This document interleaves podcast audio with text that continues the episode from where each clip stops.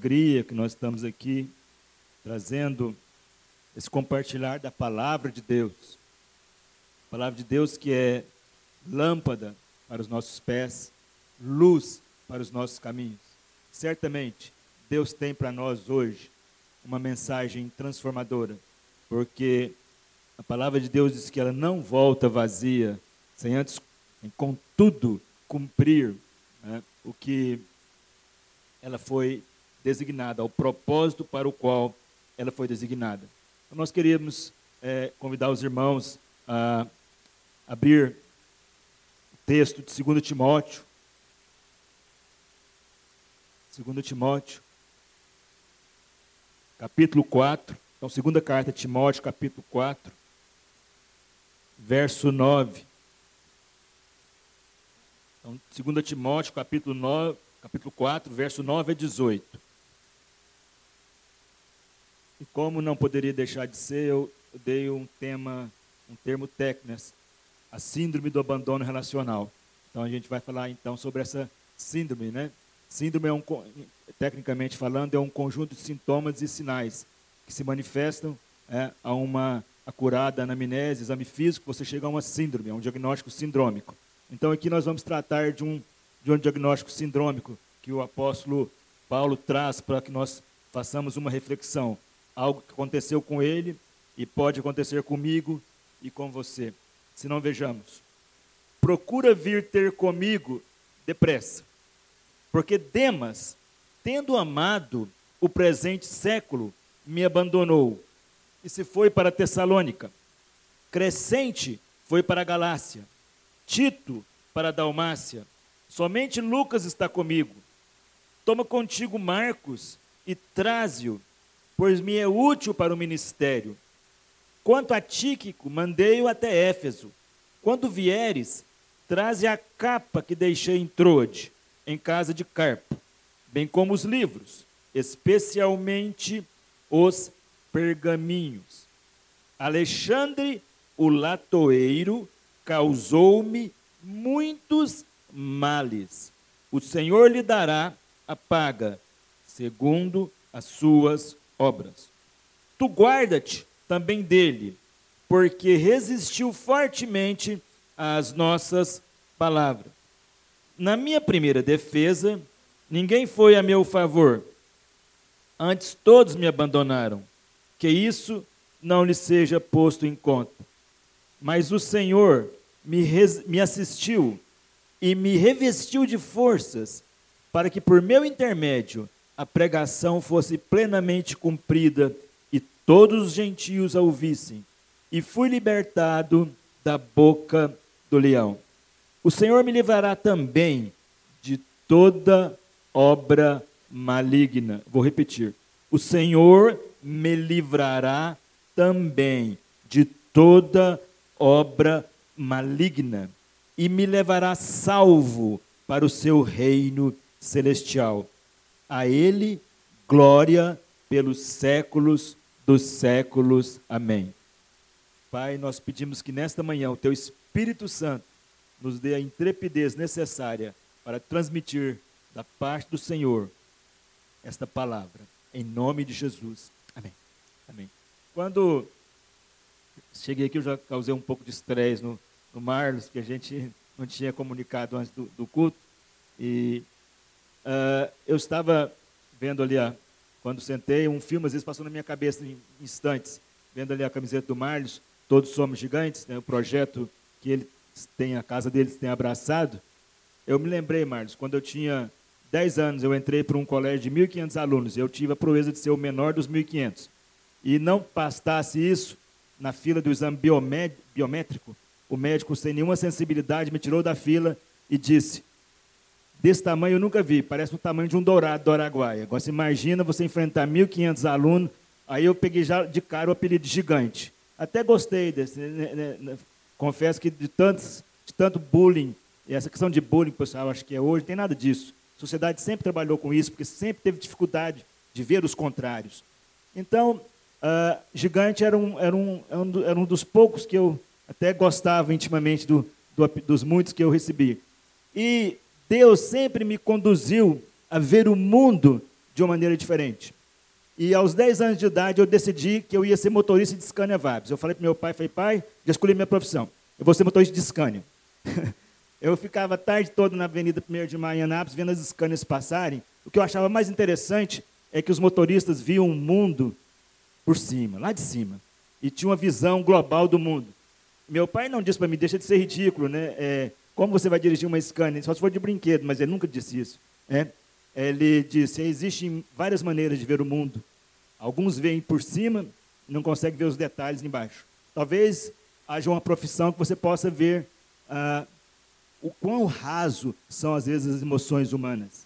E a profissão que eu abracei, ela consegue ver quando nós estamos, como o apóstolo Paulo colocou, na síndrome do abandono. Nos dias de hoje, parece estranho falar em abandono, quando que por as mídias sociais, né, alguém comunica com você de maneira rápida, está lá do outro lado, do hemisfério norte, ele te passa uma mensagem, a mensagem chega até você. Então a comunicação, de fato, hoje nós comunicamos com várias pessoas ao mesmo tempo em tantas partes do mundo. E isso é uma realidade tecnológica. Mas isso não evitou com que a síndrome do abandono bata à nossa porta. E a síndrome do abandono, ela é uma característica de, uma, de um momento, de uma doença, de uma perturbação que traz sintomas e sinais. A primeira, o primeiro sintoma é o sintoma da urgência. O apóstolo Paulo diz assim, ó, procura vir ter comigo depressa. Havia uma urgência na demanda de Paulo. Muitas vezes, as pessoas se sentem abandonadas e elas precisam de uma urgente intervenção. Urgente intervenção. A síndrome do abandono, a, a, as pessoas pensam que todos esqueceram dela, que ninguém está nem aí para ela, que a família esqueceu, os amigos esqueceram, a igreja esqueceu.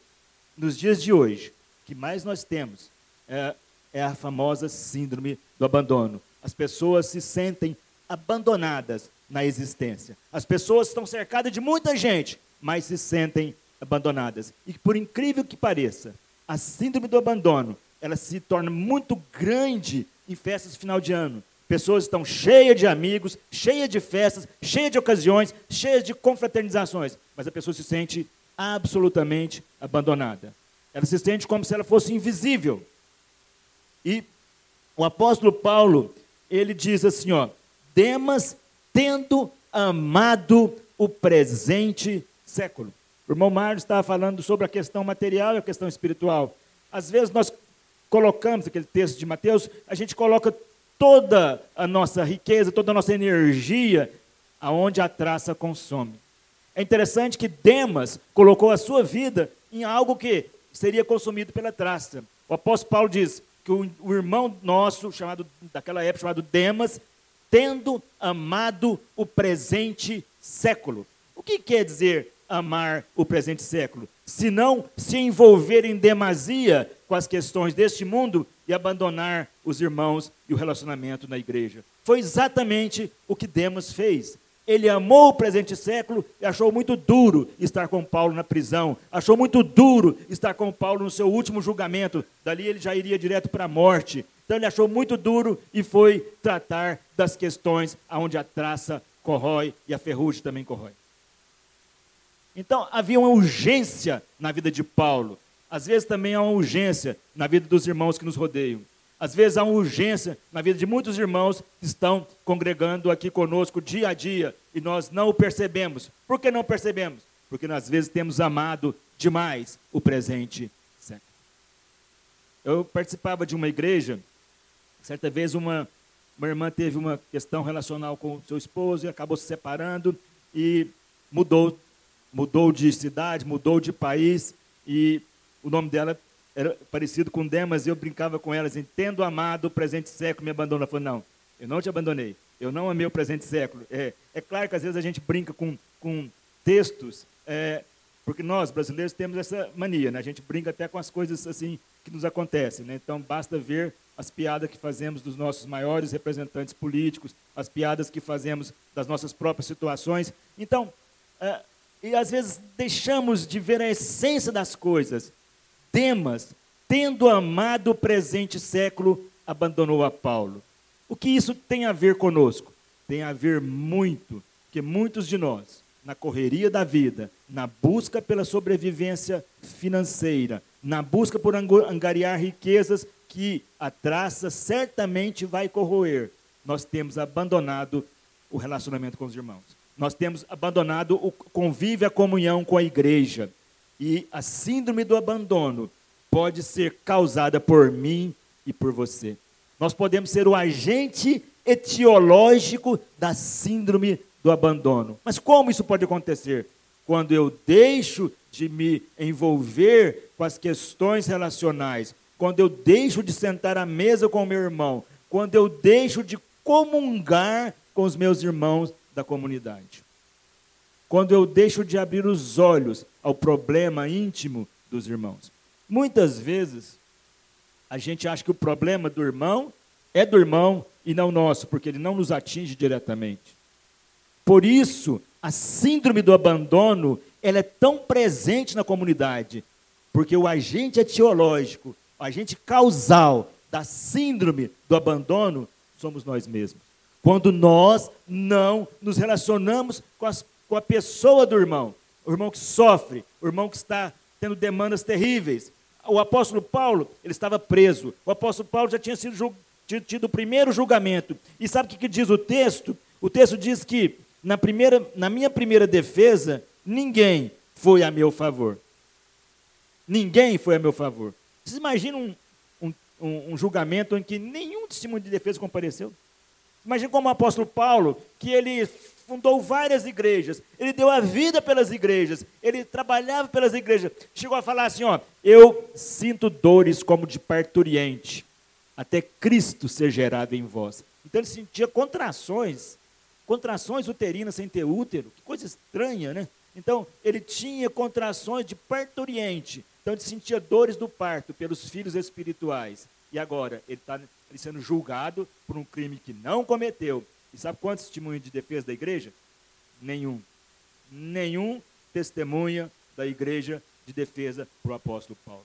Esta é a sensação de abandono pelo qual ele está passando. Se você nesta manhã está experimentando de um sentido maior ou menor este abandono relacional. Aqui vai uma grande lição, um grande ensinamento do apóstolo Paulo para as nossas vidas. Diz assim, ó, no verso 17: Mas o Senhor me assistiu e me revestiu de forças, para que por meu intermédio a pregação fosse plenamente cumprida, e todos os gentios a ouvissem, e fui libertado da boca do leão. O Senhor me livrará também de toda obra maligna. Então, vamos ao contexto. O apóstolo Paulo, ele está no final da sua vida é, ministerial, ele está no final da sua vida física. E, e, e ele sente-se abandonado. No seu julgamento, ninguém foi testemunhar a seu favor. Ele não gostou disso, não tinha como gostar disso, não tinha uma maneira de gostar disso, não podia ficar feliz com isso. Mas ele diz o quê? Que o Senhor o assistiu. Então, se você hoje sente-se abandonado pelos irmãos, saiba de uma verdade: o Senhor nunca vai deixar de nos dar assistência adequada. Essa é uma grande realidade que nos conforta. O Senhor não abandonou Paulo, o Senhor não me abandona, o Senhor não te abandona. É claro que muitas vezes isso nos entristece. Nós queremos é, é, ter relacionamentos, nós queremos que as pessoas nos ouçam, por que vocês acham que os consultórios dos psiquiatras e dos psicólogos, dos terapeutas estão cheios? Porque as pessoas precisam de ser, no mínimo, ouvidas. Para que essa síndrome do abandono não, não espalhe, não se alastre mais do que já está, as pessoas têm demandas, elas precisam de ser ouvidas. E a igreja, ela falha demais, porque a igreja é o, é o local, a igreja é o cenário, a comunidade em que nós estamos numa comum unidade, é o lugar, é o cenário ideal para quê? Para que este relacionamento estabeleça, para que a síndrome seja tratada e nós sejamos curados. Esta, esta é a finalidade da, da, da, da comunhão dos irmãos, da igreja do Senhor Jesus. Mas temos falhado como comunidade. porque não temos tempo para sentar à mesa, não temos tempo para ouvir uns aos outros. Essa é uma realidade. Porém, a outra realidade é que, em que pese todo esse desafio relacional da igreja, o Senhor nunca deixa de nos assistir. A assistência do Senhor é perfeita. O apóstolo Paulo diz assim: ó, mas, porém, todavia, senão, entretanto, o Senhor me assistiu e me revestiu de força. O Senhor, nesta manhã, está nos revestindo de força. Em que pese muitas vezes nós sentimos abandonados. Quantas pessoas já falaram a seguinte frase assim, ó, nessa casa ninguém me ouve. Então as, as irmãs são assim, especialistas, mestradas e doutoradas em falar essa frase, sim ou não? Sim, nessa casa ninguém me ouve. E de fato, muitas vezes não, não ouve e depois dão com os burros na água e vem, mãe, né? Então, a gente, a gente tem isso mesmo. Parece que, que as pessoas estão surdas, não ouvem a realidade proferida na sua casa. E sabe quando a pessoa está proferindo a verdade, ninguém ouve, ela se sente abandonada. A síndrome do abandono, ela, ela acontece porque as pessoas estão falando a verdade, estão dizendo o caminho a ser seguido, mas elas não são ouvidas na sua própria casa. Por isso o apóstolo Paulo diz: O Senhor me assistiu e me revestiu de forças, para que por meu intermédio a pregação fosse plenamente cumprida. Isso é maravilhoso, irmãos. Apesar de sentirmos abandonados, a tristeza entrar no nosso coração, o Senhor tem uma obra para fazer na nossa vida. E ela vai ser plenamente cumprida, porque Ele vai nos assistir, Ele vai nos dar vitória, Ele, Ele sempre está conosco. O Senhor nunca nos abandonou, nunca vai nos abandonar. E esta é uma realidade que nós temos que infundir na nossa mente, que o Senhor não nos abandona. Isso não tira a responsabilidade da igreja de ser cenário da comunicação.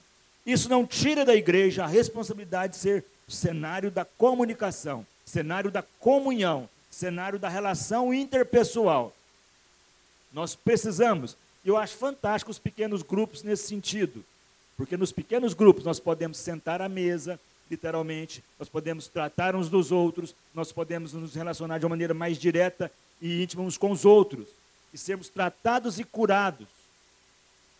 Quão bom e agradável é estar unidos os irmãos, diz o Salmo. Ali o Senhor ordena a bênção e a cura para sempre. Portanto, o fato do Senhor nos assistir não tira a responsabilidade da igreja como agente terapêutico.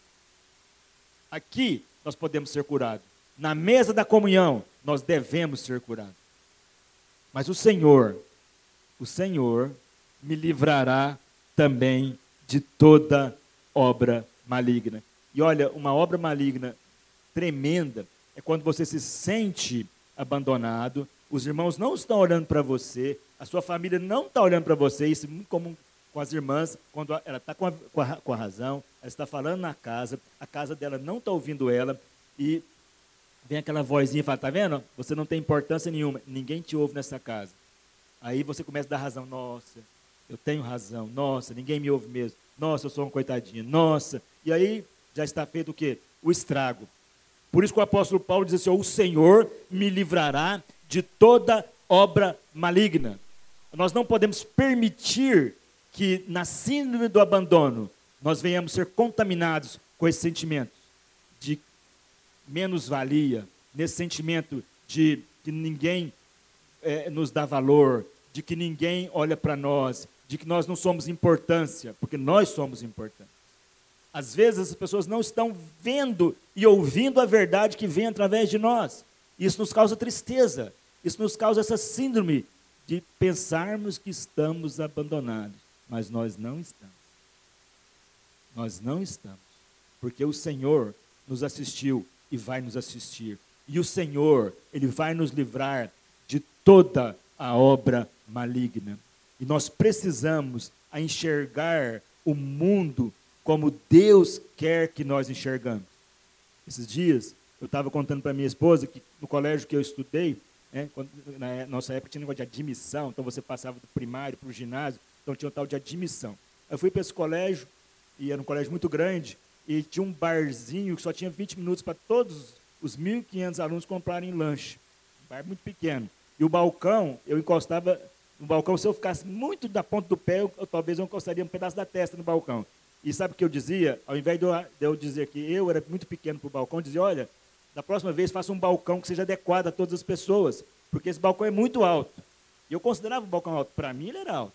Lógico, para 99% da população ali, o balcão era o tamanho ideal.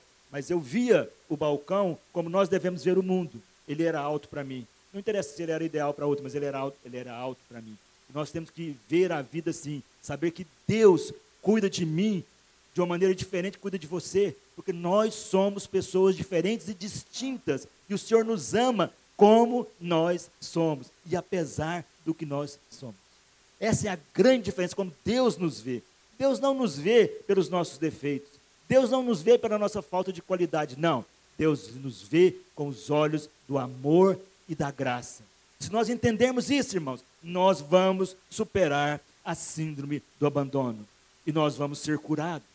E nós vamos ver o mundo de uma maneira totalmente diferente. E eu quero terminar aqui contando para os irmãos uma experiência que marcou profundamente a minha vida. É, eu, obviamente, tenho dentro da minha clientela a maior parte de irmãos que são cristãos, que são irmãos de fé, é, muitos nos procuram por isso. E certa vez uma irmã foi lá e ela marcou a consulta e ela falou: Não vim consultar, eu vim te pedir perdão. Eu fiquei assim, nunca tinha, eu já tinha consultado tanta gente diferente, mas consulta para pedir perdão, confesso que em 35 anos eu nunca tive, só essa. Perdão de quê, né? Eu perguntei. É porque há 10 anos atrás eu comecei a fazer pré-natal com o senhor. Ah, é, é, nessa época eu fazia parte, muitos anos atrás.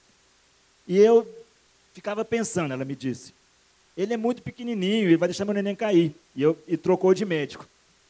E aquilo, me, ela disse, que lhe incomodou, eu fiquei 10 anos com aquilo no meu coração. Eu fiquei 10 anos, você vê, eu não sabia disso. Eu fiquei 10 anos com aquilo no coração. Aquilo me incomodou. E hoje eu vim pedir perdão para o senhor, mas quando eu vim, ainda bati o carro. é, e ela veio e pediu perdão, mas assim, no, no coração dela havia um problema. Eu nem sabia do problema, mas as pessoas nos veem assim. Né? As pessoas nos veem assim. O ser humano julga pelo que é aparente. Se você não quer ser julgado pela sua aparência, então muda para Marte, porque aqui as pessoas julgam pela aparência o profeta Samuel, quando Deus, Deus em pessoa, mandou Samuel ungir um dos filhos de Jessé, sabe o que Samuel fez? Mandou perfilar os filhos de Jessé.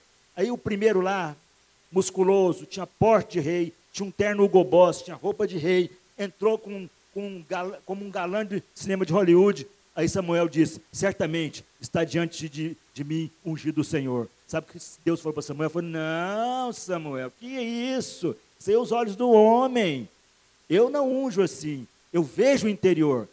Aí Samuel deu uma, assim, uma, rec, uma repaginada, como diz aquele Waze, recalculando, né? Ele viu que o trajeto dele estava errado. Ou então, opa, peraí, está faltando. Você não tem mais nenhum filho, não? Porque isso aí o senhor não escolheu, não. Aí Jessé, ah, eu tenho um filhinho, adolescente, contando os casos de urso, que matou um urso, que matou um leão. Porque os adolescentes gostam de contar história mirabolante, mas eu nem chamei ele para o almoço, não. Manda chamar. Nós não almoçaremos antes que esse chegue. E quando Davi chegou, né, adolescente, despojado, se tivesse, fosse hoje, tinha uma tatuagem, a Bíblia diz que ele tinha lindos olhos, né? Aí chegou contando as histórias, aí o Senhor disse para Samuel, este é ele, pode ungir. E foi assim, um, um, um, uma consternação geral porque Davi não tinha jeito de rei, não tinha cacuete de rei, não tinha, não tinha gingado de rei, e como diz o, o Zé Sarney, ele não tinha liturgia do cargo. Um ex-presidente nosso, segundo Sarney, ele também não tinha liturgia do cargo. Ele ia para reunião com o boné do MST, dava embaixadinha na bola, então não tinha a liturgia do cargo. Então, Davi não tinha a liturgia do cargo, mas o Senhor o ungiu como rei.